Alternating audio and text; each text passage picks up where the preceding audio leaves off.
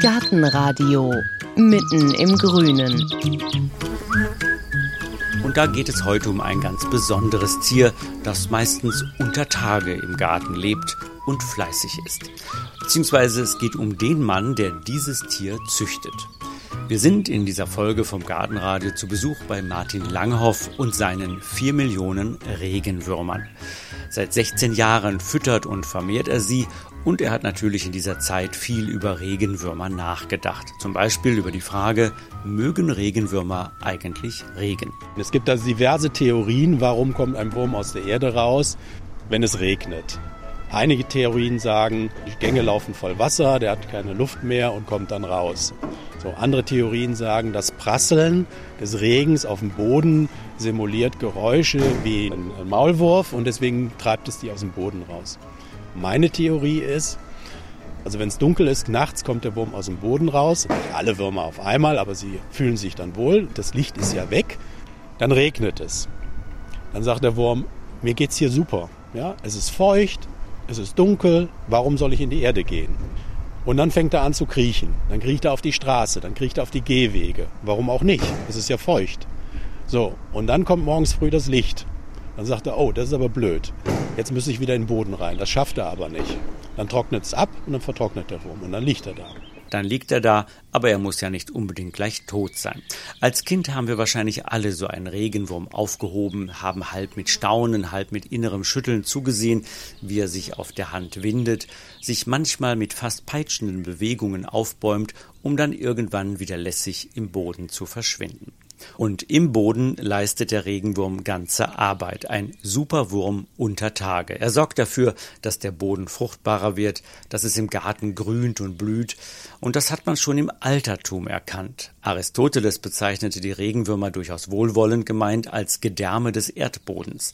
Und im alten Ägypten hat Kleopatra sogar jeden töten lassen, der versucht hat, Regenwürmer außer Landes zu schmuggeln.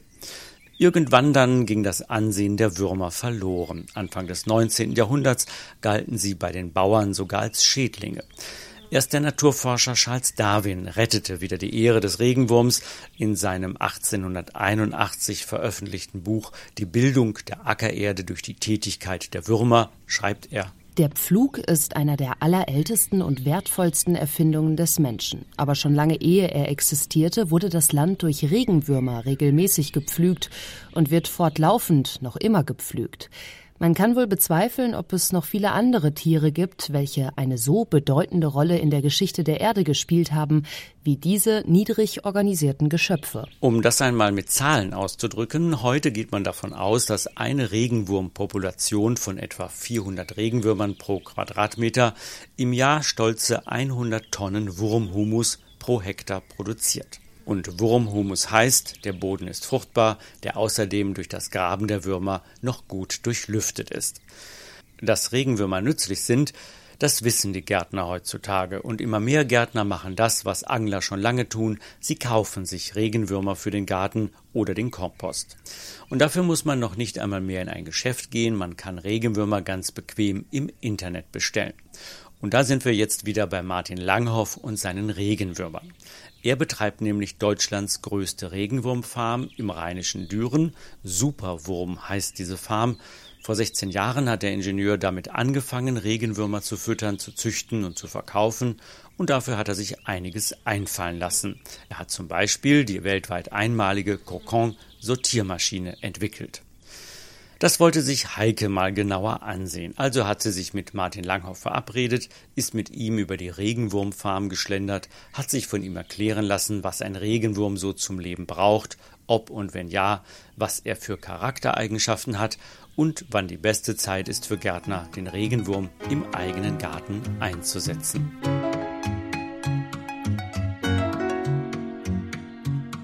Wer von der B56 in das Gewerbegebiet am Rande von Düren abbiegt, kommt als erstes an Autohäusern vorbei.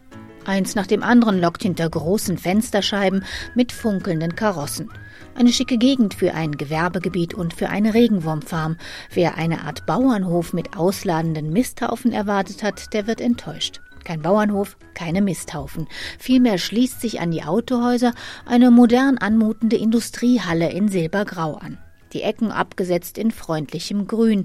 In demselben Grün steht in großen Lettern superwurm.de auf der Hallenfront und auch Hausherr Martin Langhoff trägt ein grünes Poloshirt, als er die Tür öffnet und in die erste Halle seines Regenwurmreiches bittet. Das ist hier der Versandbereich. Also hier in dieser Halle wird versendet. Hier sehen wir die Abpacktische. Ja, hier geht es jetzt in unsere Produktionshalle hinein. Und es ist ganz ruhig hier. Würmer machen halt keine Geräusche, Regenwürmer. Und es riecht ein bisschen nach Erde, oder bilde ich mir das ein? Nee, nee, das ist schon richtig. Ich meine, wir arbeiten ja mit Erde. Das ist das Basissubstrat ja für die Würmer. Und also hat man auch mal immer so einen leichten Erdgeruch hier, genau. Aber es ist ein schöner, ruhiger Arbeitsplatz eigentlich. Naja, wenn die Maschinen nachher laufen, dann ist es nicht mehr ganz so ruhig. Jetzt ist kurz nach acht morgens früh. Wann wird es hier laut? Ja, 8 Uhr ist eigentlich hier Start, wobei es immer so einen Takt gibt von montags bis donnerstags ist immer Versand. Dann die Produktion läuft also die, immer die ganze Woche durch. Und freitags ist immer die Besonderheit, dass wir dann eben äh, den Versandvorbereitungen machen. Da versenden wir nicht, weil sonst würden die Pakete nachher am Wochenende dann auf der Post liegen. Um das zu vermeiden, dann verpacken wir halt am Freitags immer ab. Jetzt sind wir hier schon in der Halle, die ist vollgestapelt mit weißen Plastikkisten. Da sind jetzt Würmer drin, nehme ich an. Ja, genau. Also wir hältern die Würmer in äh, Plastikboxen. Das sind 40 mal 60er, 15 Zentimeter große Plastikboxen. Und davon sind immer 40 Stück auf einer Europalette, 10 Stapel hoch. Und die sind jetzt auch auf mehrere Stapel, mehrere Paletten übereinander gestapelt, wie man hier sieht. Und man sieht, sie wühlen ja jetzt gerade mit der Hand darum, da kommen die Würmer raus und die sehen ja alle sehr lebendig aus. Ja, also das ist ja ganz wichtig, dass die Würmer eben auch gesund sind, dass eben keine Startstoffe dran sind, weil die werden ja auch als Tierfutter eingesetzt. Also es gibt ja drei Marktsegmente, in denen wir uns bewegen. Das ist Angeln, Garten und Zoobedarf. Wie viel macht der Garten aus? Angeln ist der größte Segment. Garten ist ein äh, sehr stark wachsendes Segment. Also das kommt danach. Und dann kommt eigentlich der Zoobereich. Aber wir verzeichnen jetzt in den letzten Jahren immer mehr im, im Gartenbereich. Das sind jetzt nicht nur die Würmer für den Kompost und für den Gartenboden, sondern eben auch das, was die Würmer hinterher zurücklassen, also die Erde. So ein Wurm ist ja ein Bioreaktor. Und alles, was vorne in den Wurm reingeht, kommt hinten als Erde raus. Und zwar als Wurmhumus. Und der ist extrem fruchtbar. Und äh, den verkaufen wir ja auch. Das ist bei uns das Produkt Terraferm. Das wird enorm nachgefragt. Und das ist dann quasi, also der Lebensraum einfach der Würmer, in denen die leben, den können sie dann auch verkaufen und das ist dann nachhaltiges Wirtschaften oder wie? Genau, also bei uns bleibt eigentlich nichts übrig. Wir stecken vorne Materialien sozusagen rein. Biologische Materialien, genau Erde und, und spezielles Futter. Und hinten raus kommt dann eben ein extrem wertvoller Boden, der Wurmhumus. Und der wird auch wieder verkauft. Übrig bleibt eigentlich nichts. Und hier sehen wir auch so was Grünes, so klein, sieht ein bisschen aus wie ein Pfefferkorn. Das ist ein Regenwurmei. Da kommen dann die neuen Regenwürmer raus. Ach. Regenwürmer legen Kokons, sehen ein bisschen wie eine Eiform aus, deswegen sagt man auch Regenwurmei. Aber eigentlich ist es ein Kokon. Und das passiert so, indem sich zwei Würmer, man kann es hier vorne sehen, die Würmer haben einen Geschlechtsring, das ist hier, das Clitellum. Und zwei Würmer finden sich und knoten sich hier mit dem Bauch in der Nähe, also in der Nähe vom Clitellum zusammen so. Dann schleimen die sich fest und sind wie ein zusammengewachsener Regenwurm. Dann tauschen die Samen aus in so einer Samentasche, gehen wieder auseinander und dann bildet sich um diesen Geschlechtsring ein Schleimring. Der wird nach vorne abgestreift und da wird Samen, Nährflüssigkeit und äh, die Eier reingespritzt und dann schließt sich, wird es um den Kopf abgestreift, schließt sich, gibt es eine Ende von dem Kokon, dann ganz abgestreift und dann ist das zweite Ende geht dann zu und dann haben wir diese kleinen Kokons.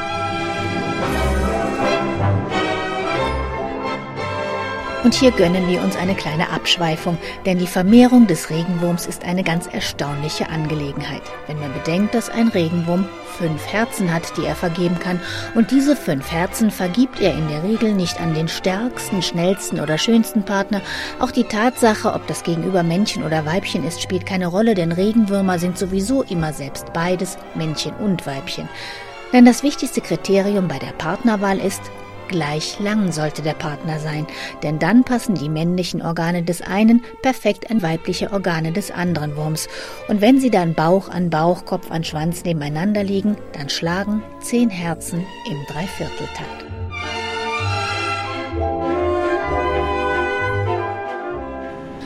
Zurück zum Regenwurm-Alltag. Und das ist jetzt der rote Regenwurm. Ja, das ist, äh, das ist ein Eusenia rotensis. Wir nennen den Riesenrotwurm. Und die Geschichte dazu ist, in den USA wird er als Red Big Giant verkauft. So, und den Namen fand ich faszinierend. Das war übrigens vor 16 Jahren ungefähr. Das fand ich schon faszinierend. Aber Red Big Giant kann man in Deutschland nicht verkaufen und deswegen habe ich den Riesenrotwurm genannt. Und jetzt nennen ganz viele Leute den Riesenrotwind. Ich habe gelesen, wir haben hier bei uns 46 Regenwurmarten. Und warum ist die Wahl jetzt auf den gefallen? Was hat der Regenwurm, was andere nicht haben? Naja, ein Regenwurm muss natürlich eine gewisse Population haben. Und äh, auch in der Hälterung, Sie sehen das hier sind relativ viele Würmer drin, darf es keine Probleme geben. So, also das heißt Probleme in der Form, dass sie wieder aus dem Becken rauswandern. Die müssen also drinnen bleiben auch. Und, aber die meisten anderen Regenwürmern haben eine sehr niedrige Population. Wenn die nur ein paar Kokons im Jahr legen, nützt uns das natürlich in der Produktion gar nichts. Es gibt noch den sogenannten Mistwurm, der ist relativ klein, lebt aber auch eigentlich nur in, im Mist oder in einer Rotte-Schicht, das ist der Eusenia foetida. Der hat auch noch eine relativ hohe Population. Und dann findet man im Kompost immer so einen durchgehenden kleinen Rotwurm, hat auch eine relativ hohe Population. Aber die sind recht schwer zu züchten weil die gerne aus den Boxen wieder abwandern. Also die haben dann deutlich Kletterinstinkte. Die ja, anderen. genau, die anderen. Das ist dann sehr schwer, sie in den Boxen zu halten. Auch diese würden hier normalerweise abhauen, äh, weil wenn das Licht ausgeht, wandern alle Würmer nach, aus der Erde raus. Ja, also das ist so. Und äh, deswegen haben wir hier oben über auch die Lampen an. Und wir haben immer Licht in der Halle, sodass dann natürlich die Würmer in der Erde gehalten werden. Okay, ich dachte, Plastik kommen sie nicht hoch, aber da kämen sie schon hoch. Nein, die klettern, Würmer Wand, ne? klettern überall hoch, ob Glas oder äh, Steine oder Plastik. Die schleimen sich dann praktisch fest und klettern dann raus, genau. Aber die hier, die wir jetzt sehen, also der rote, der, die sind eigentlich immer gleich von ihrem Wesen her. Ja, ja, die sind immer gleich. Manche sind mal ein bisschen dicker, manche sind ein bisschen dünner, wie bei den Menschen auch. Aber ansonsten sind die immer irgendwie ähnlich. Wobei man sagen muss, nicht jedes Jahr ist immer gleich. Ja? Also auch die Regenwürmer ticken immer ein bisschen anders. Das hängt aber dann mit Wetterbedingungen oder Luftdruck oder sonstigen Dingen zusammen, die, wir nicht, nicht, die man allerdings auch nicht genau verstehen, muss man auch dabei sagen. Im Mittel funktioniert es immer, aber nicht jeder Monat ist, also nicht jeder November ist wieder November im Vorjahr oder sowas. Da also gibt es also Schwankungen. Zum Beispiel, was kann denn anders sein, wenn es viel regnet oder so? Wie merken Sie das an Ihren Würmern? Ja, die legen vielleicht nicht genug, also nicht so viele Kokons. Ne? Also wenn in einem Monat jetzt im November meinetwegen sehr viele Kokons gelegt werden, heißt das nicht, dass im nächsten Jahr auch sehr viele Kokons gelegt werden. Jetzt sind Sie ja eigentlich Ingenieur. Woher wissen Sie das alles über die Regenwürmer? Naja, wir haben vor, ach, das ist aber 20 Jahre, dürfte das jetzt, nee, 16, 18 Jahren ist es ungefähr her.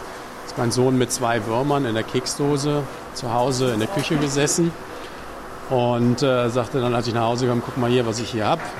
Man muss dabei sagen, wir haben schon da, damals alles an Tieren durchlebt, ja, was man so eben im jungen Leben haben kann. und dann gehören eben auch zwei Regenwürmer dazu. Und äh, da, dann haben wir angefangen zu recherchieren, wie funktioniert das überhaupt? Man kennt Regenwürmer aus dem Boden, ja klar, ne? aber wie vermehren die sich überhaupt und so weiter. Und dann sind wir im Internet, haben wir dann nachgeschlagen und sind dann am deutschsprachigen Raum auch nicht so richtig fündig geworden, haben dann im englischsprachigen äh, gesucht und siehe da, es gab überall auf der Welt Wurmfarmen oder gibt es, ja. Und äh, das hat mich dann irgendwie so fasziniert, dass wir uns dann mit dem Wurm beschäftigt haben und dann eben mit der Zucht. Und so haben wir dann erstmal hobbymäßig so das Ganze studiert. Und dann irgendwann kam die Idee Superwurm, ja. Ja, und dann habe ich ein Businesskonzept gemacht und dann haben wir eine Firma gegründet. Und Sie haben ja auch Maschinen dann selber entwickelt und wir hören jetzt hinter uns schon ein schabendes Geräusch. Und das ist so ein riesen, wie soll man das nennen, Trichter, der dreht sich? Eine Waschtrommel. Eine Waschtrommel. ja, das ist unser, unser Trommelsieb hier. Wir sehen hier vorne in das Förderband werden die werden die Becken ausgeleert, die wir gerade gesehen haben, wo die Würmer drin sind, geht über das Vorderband hoch, über ein Querförderband dann in, die, äh, in das Trommelsieb hinein. Und hier sind jetzt verschiedene äh, Lochungen drin. Und hier fällt jetzt die Erde mit den Kokons durch. fällt runter in die Big Bags und vorne können wir gucken, kommen die Würmer raus. Und hier kann man das sehr gut sehen. Hier hinten kommen praktisch nur noch die Würmer raus. Und durch einen speziellen Trichter an der Siebanlage fallen die alle hier vorne so schön ohne Erde in das Becken rein. Und da sind wir bei einem wesentlichen Faktor, der Superwurm zu einer der größten Regenwurmfarmen Deutschlands gemacht hat. Die Maschinen. Kein Wunder, wenn ein Ingenieur eine Farm plant. Das Füttern und Tränken passiert automatisch. Dafür fahren die Plastikkisten über eine Art Fließband, werden erst mit Wasser besprengt und dann mit aus verschiedenen Kornsorten ganz fein gemahlenem Mehl. So ein Regenwurm hat's gut, so ein Regenwurm hat's fein. Ach, könnt ich doch ein Regenwurm, ein Regenwürmchen sein. Naja, ob die nächste Maschine dann so angenehm ist, müsste man einen Regenwurm fragen. Aussehen tut es nach Drehwurm, wenn die Würmer in die eben genannte Waschtrommel kommen. Ein circa drei Meter langer, waagerechter Trichter, der sich dreht und in dem die Würmer so ein bisschen wie in der Raupe auf der Kirmes herumgewirbelt werden. Dadurch werden die Würmer aussortiert, denn wer für 18 Euro 500 Gramm Riesenrotwurm bestellt, will auch 500 Gramm Wurm haben und keine Erde bezahlen. Und dann müssen auch noch die Erde und die Kokons voneinander getrennt werden, denn auch die werden separat verkauft. Für diese Trennung hat sich Martin Langhoff etwas ganz Besonderes einfallen lassen, die weltweit erste Kokon-Sortiermaschine. Anhören tut sie sich wie ein Mofa mit Vergaserproblemen, aber das Prinzip ist genial. Über ein Förderband werden Erde und Kokons zu einem Behälter transportiert, und in dem Moment, wo die Melange fällt, wird sie von einer Kamera beobachtet. Entdeckt die einen Kokon, löst sie einen Luftstoß aus und der Kokon wird gezielt in einen der nebenstehenden Behälter gepustet. Und das hört sich dann eben an wie ein Mofa mit Vergaserproblemen. Jetzt ist alles fein säuberlich getrennt. Die Würmer, die Kokons und der Wurmhumus. Also das Ergebnis reger Wurmverdauung. So, und hier haben wir jetzt nochmal den Wurmhumus. Genau, das ist jetzt hier feiner auf 3 mm abgesiebter Wurmhumus. Und da sieht man schon, dass der so ganz feinkörnig ist und auch von der Struktur her sehr angenehm ist, auch wenn man den anfasst. Darf ich da mal reinfassen? Ja, gerne. Der ist ganz weich. Ja. Ich wüsste jetzt gar nicht, mit was man das vergleichen kann. Es ist so körnig wie, wie Sand am Meer, aber viel, viel weicher. Ja, ja. Man kann ihn auch, wenn man den zusammendrückt. Man kann ihn rieseln lassen. Ja, genau. Man kann ihn auch nicht wirklich drücken und so Klumpen bilden, wie so typisch bei der Erde, sondern wenn man zusammendrückt und äh, drückt wieder leicht, geht er auch gleich wieder auseinander. Wurmhumus hat, äh, ist sehr wasserspeichernd. Das heißt also äh, Langzeit äh, Wasserspeicher ist es auch noch gleichzeitig und nährstoffreich. Und der selber, obwohl es hier ja in den Hallen oft nach Erde riecht, finde ich, riecht der Humus selber noch nichts. Nein, nein, nein, nein. Also der Geruch, den wir hier so ein bisschen wahrnehmen, ist auch, dass wir so ein Experiment gemacht haben, weil wir die Würmer mit zusätzlichen Materialien gefüttert haben, um einfach mal auszuprobieren, ob das was bringt, also mit Pflanzenteilen noch. Und das hat so einen etwas anderen Geruch noch da reingebracht. Das ist das, was wir hier riechen. Also wenn Sie die Würmer jetzt mit Minze oder Salbei füttern, dann würde das danach riechen. Ähm, könnte sein, ja. Wir hatten mal eine Anfrage, ob wir nicht die Würmer mit Knoblauch füttern können. Weil Knoblauch hat ja eine gute Eigenschaft, also gute Wirkung auf Pflanzen. Also habe ich Knoblauch gekauft in großen Mengen, den Knoblauch gehäckselt und den Würmern zum Futter gegeben. Das war nicht auszuhalten, muss ich zugeben. Für das Experiment war es okay. Ich hätte es aber auch nie in Produktion genommen, weil dann findet man auch keine Mitarbeiter mehr. Aber dann musste man allerdings feststellen, dass in dem äh, Wurmhumus der Knoblauch auch nicht mehr nachweisbar ist. Das ist auch eine ganz interessante Sache, weil der Wurm wirklich aus diesem ganzen Material Erdprodukt macht. Ja. Wie gesagt, er bereinigt das auch alles wieder. Ne? Also es kommt hinten ein relativ neutraler, guter Boden raus. Also egal, was man vorne ihm reingibt, hinten kommt immer ein eigenes Produkt raus vom Wurm. Ja, das hat sicherlich Einfluss, was vorne reingeht, das muss man sagen. Aber hinten kommt immer eine qualitativ hohe Erde raus. Es hat in den USA eine Studie gegeben vor Jahren, wo man in USA weit Wurmhumus eingesammelt hat. Man wollte also wissen, was ist das optimale, was man vorne in den Wurm reinsteckt, um hinten eine optimale Erde rauszubekommen. Und man hat dann festgestellt, egal was man vorne reinsteckt, es kommt immer ein guter Boden raus.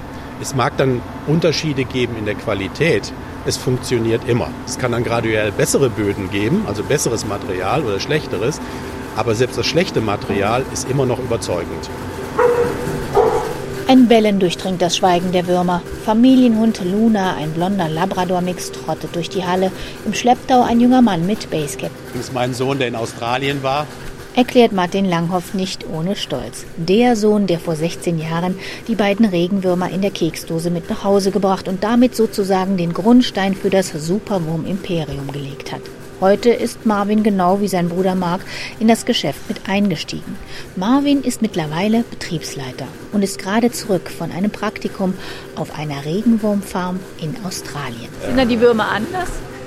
Nee, die Würmer sind genau dieselben. Die Leute sind anders, also entspannter. Und ist jetzt Weniger Maschineneinsatz, ne? Ja, also mehr, mehr Menscheneinsatz, weniger Maschinen. Und äh, gibt es da auch schon viele Gärtner, die den Humus einsetzen oder machen die das mehr für Angler? Nee, Gärtner nicht, weil die Postwege sind sehr teuer und lang.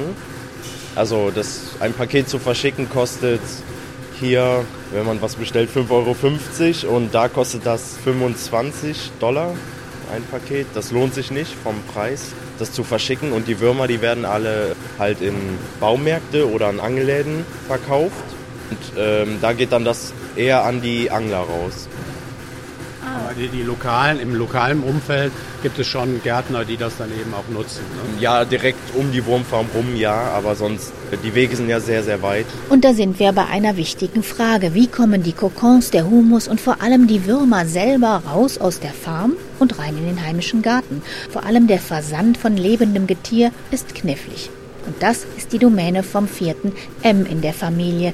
Neben Martin, Marvin und Marc gibt es nämlich auch noch Mutter Martina. Der Held des Unternehmens oder die Heldin, muss man sagen, ist eigentlich meine Frau, weil die macht seit 16 Jahren, organisiert die hier den gesamten Versand ja, und sorgt dafür, dass die Pakete auch ordentlich bei den Kunden ankommen. Also gehen wir mal rüber zu ihr ins Büro. Und was dann die Schwierigkeit beim Versand, wenn Sie die Würmer verschicken? Ja, die Schwierigkeit ist eben immer der Weg zu dem Kunden, ne? Das Transportieren in dem Auto von dem jeweiligen Zusteller. Ne? Und das, ja gut, Wetter hat man ja keinen Einfluss, das macht auch immer ein bisschen und ja, das ist eigentlich immer das Risiko. Welches ist denn gutes Wetter? Wenn ich mir jetzt ein Paket Regenwürmer bestellen will, Gutes soll ich da Wetter vorher in Wetter Online gucken, wie das Wetter wird oder wie? Ja, wenn es Hochsommer ist, ja, auf jeden Fall. Oder eben mit dem Zusteller sprechen und dass sie wissen, wann ihr Paket kommt. Das ist auch immer, also wenn das eben ganz lange im Auto liegt, ist es ganz schlecht. Und ansonsten ist eben der Herbst und der Frühjahr, aber eigentlich, ja, ist bis jetzt eigentlich immer prozentmäßig alles sehr gut angekommen. Also, Wir versenden das ganze Jahr über, Sommer wie Winter. ja. Wenn es jetzt allerdings im Sommer mal wirklich extreme Temperaturen sind, dann kann es auch mal sein, dass wir mal ein, zwei, drei Tage nicht versenden. Und jetzt ist es ja schon mal so, das kennt man vielleicht selber, dass die Post ja auch schon mal länger braucht, weil die dann irgendwie, man kriegt ja manchmal Briefe nach drei Wochen oder so. Ist Ihnen das auch schon passiert, dass die Würmer verschüttet gegangen sind? Ja, ja, öfters passiert das leider. Also wenn sie Glück haben, kommen sie hier wieder an, dann sind sie halb verhungert, aber sie leben noch. Also sie sind eigentlich sehr robust. Es kommt also auch dann immer auf, auf mehrere Faktoren an. Aber der größte Teil übersteht es, ja. Und dann muss Martina Langhoff auch wieder weiterpacken. Die Würmer, den Humus und die Kokons. Jetzt gehen wir noch einmal raus in die Sonne, weil es ist doch auch, muss es wahrscheinlich auch sein, relativ kühl ja in den Hallen. Wann ist denn für mich als Gärtner die beste Zeit, um Regenwürmer zu bestellen? Also Regenwürmer kann man eigentlich das ganze Jahr einsetzen. Und das Einzige, was sein sollte, ist, dass der Boden immer so ein bisschen feucht ist. Also wenn man jetzt im Sommer wirklich ganz trockenen Boden hat, dann sollte man schon vorher wässern, sonst müssen die zu schwer arbeiten, um in die, in die Boden reinzubekommen. Was noch wichtig ist, die Würmer sollte man tagsüber ausbringen. Also einfach tagsüber ausstreuen. Die werden wirklich einfach wie so mit der Hand locker ausgestreut. Viele sagen immer, das muss ich ja nachts machen, aber nein, tagsüber gehen die Würmer in den Boden rein, weil es hell ist. Dann wollen sie möglichst schnell weg. Wenn man es abends macht, haben sie keine Not, in den Boden zu gehen, weil es ist sowieso dunkel. Und dann könnten eher die Vögel kommen. Also am besten tagsüber ausbringen. Und dann ein bisschen dabei stehen bleiben und gucken, dass nicht die Amseln mit Messer und Gabel. Ja, wenn man dabei ist, ja genau. Also äh, tagsüber passiert das also relativ äh, wenig. Wenn man es jetzt in der Dämmerung macht oder so oder morgens früh, eben wenn es noch so halbdämmerisch ist, dann, wie gesagt, haben die Würmer keine Not, in den Boden zu gehen und dann kommen vielleicht eher die Vögel. Ne? Aber die sind auch sehr schnell weg. Also das geht wirklich sehr schnell, wie die sich dann wieder verkriechen in den Boden. Und Ihre Für den Garten jetzt Regenwurmzeit ist wann? Wenn dann im Frühling die Gärtner alle sagen, boah, jetzt muss ich was für meinen Garten tun oder ist das hier auch das ganze Jahr? Nee, eigentlich das, äh, fast das ganze Jahr über, wenn der Boden gefroren ist, natürlich nicht. Also im Winter zum Beispiel. Klar, dann können die nicht mehr in den Boden reingehen. Aber eine gute Ausbringzeit ist auch noch der Herbst, weil viele wissen ja gar nicht, wann sich die Würmer ja vermehren. Die vermehren sich eben nicht im Sommer, sondern die vermehren sich von August bis im Mai. Und dann ist die Kokonzeit. Und im, im Sommer legen die halt so gut wie keine Kokons, was aber nicht bedeutet, dass sie nicht dem Boden gut tun. Ne? Also einsetzen, wie gesagt, solange der Boden es zulässt, kann man eigentlich ganzjährig. Ein Wurm schläft ja auch nicht. Der frisst das ganze Jahr über. Und was passiert, wenn ich mir jetzt so teure Würmer gekauft habe oder liebevoll per Hand aufgezogen und dann durchtrenne ich die mit dem Spaten? Naja, also einmal um Würmer im Garten nicht zu durchschneiden, kann man natürlich eine Grabgabel verwenden. Das wird ja auch oft empfohlen. Wenn man einen Wurm durchtrennt, ist es so, dass das vordere Teil kann überleben. Also ein Wurm hat mehrfach die Organe in sich. Wenn er nicht an dieser Infektion, weil es ja doch eine Wunde ist, stirbt. Aber wie gesagt, das vordere Teil überlebt und das hintere Teil stirbt einfach ab, weil da ist auch nichts. Also es ist nicht so, dass man dann plötzlich zwei Würmer hat. Und wenn Sie jetzt heute hier Ihren Sohn sehen, sind Sie froh, dass er Sie damals auf den Regenwurm gebracht hat? Ja, kann man ja sehen, was draus geworden ist. Ne? Und, und die nächste Generation steht ja schon an. Ich hätte jetzt, muss ich sagen, auch nicht weiter gebaut, wenn nicht die Bereitschaft gewesen wäre, in das Unternehmen, das Unternehmen zu übernehmen. Es war aber auch nicht so geplant, also ist es nicht so, als haben wir gesagt, ihr müsst irgendwie hier in das Unternehmen rein, sondern das war ein freier Wunsch und nicht irgendwie erzwungen. Da kann man fast sagen, dass die ganze Familie Langhoff nicht nur auf den Hund, nämlich Luna, sondern eben auch auf den Regenwurm gekommen ist. Wenn Sie jetzt wissen wollen, wie Sie an Regenwürmer, an Kokons, an Wurmhumus kommen oder wenn Sie selber mit einer kleinen Zucht im Set anfangen möchten oder Martin Langhoff selber mal auf seiner Regenwurmfarm besuchen möchten, alle Informationen finden Sie wie immer bei uns im Internet auf gartenradio.fm. Und noch ein Tipp von Martin Langhoff. Wer sich fragt, ob Regenwürmer auch was für den Balkonkasten sind, dem rät der Regenwurmfachmann eher dazu, zum Wurmhumus zu greifen. Den kann man sogar ins Gießwasser tun. Die Würmer selber würden sehr schnell aus dem Balkonkasten wieder auswandern. Und bevor wir jetzt noch das Thema der nächsten Folge im Gartenradio vorstellen, kommt noch jemand zu Wort, der den Regenwurm zum Fressen gern hat.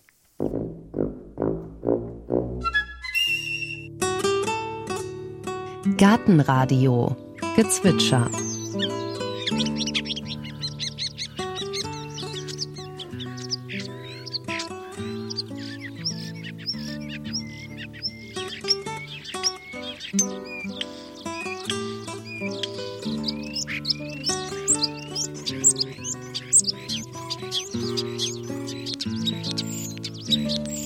Das war der Star. Gartenradio Ausblick. In der nächsten Folge hören Sie Gartentipps vom Profi. Relativ neu ist der Orangenthymian. Den finde ich sehr schön, weil er sich von den anderen Thymianarten im Laub unterscheidet. Er ist wirklich grau, also kann wirklich auch wie so ein Currykraut oder ein Lavendel in der Herbstbepflanzung macht er ein sehr gutes Bild. Gleichzeitig hat er eine hellrosa Blüte, die ist eher unscheinbar gegen das Laub, aber er hat einen sehr schönen kompakten Wuchs. Und das ist gerade für Gärtner, die nicht dauernd im Garten herumschnibbeln oder so, eigentlich auch eine Bereicherung. Und das Laub riecht wirklich so ein bisschen nach Orange, also ist aber gleichzeitig auch würzig. Das kann man sowohl zum Würzen von Fleisch als auch für einen Salat oder für einfach nur Duftkissen oder so benutzen. Ja, der ist noch recht unbekannt.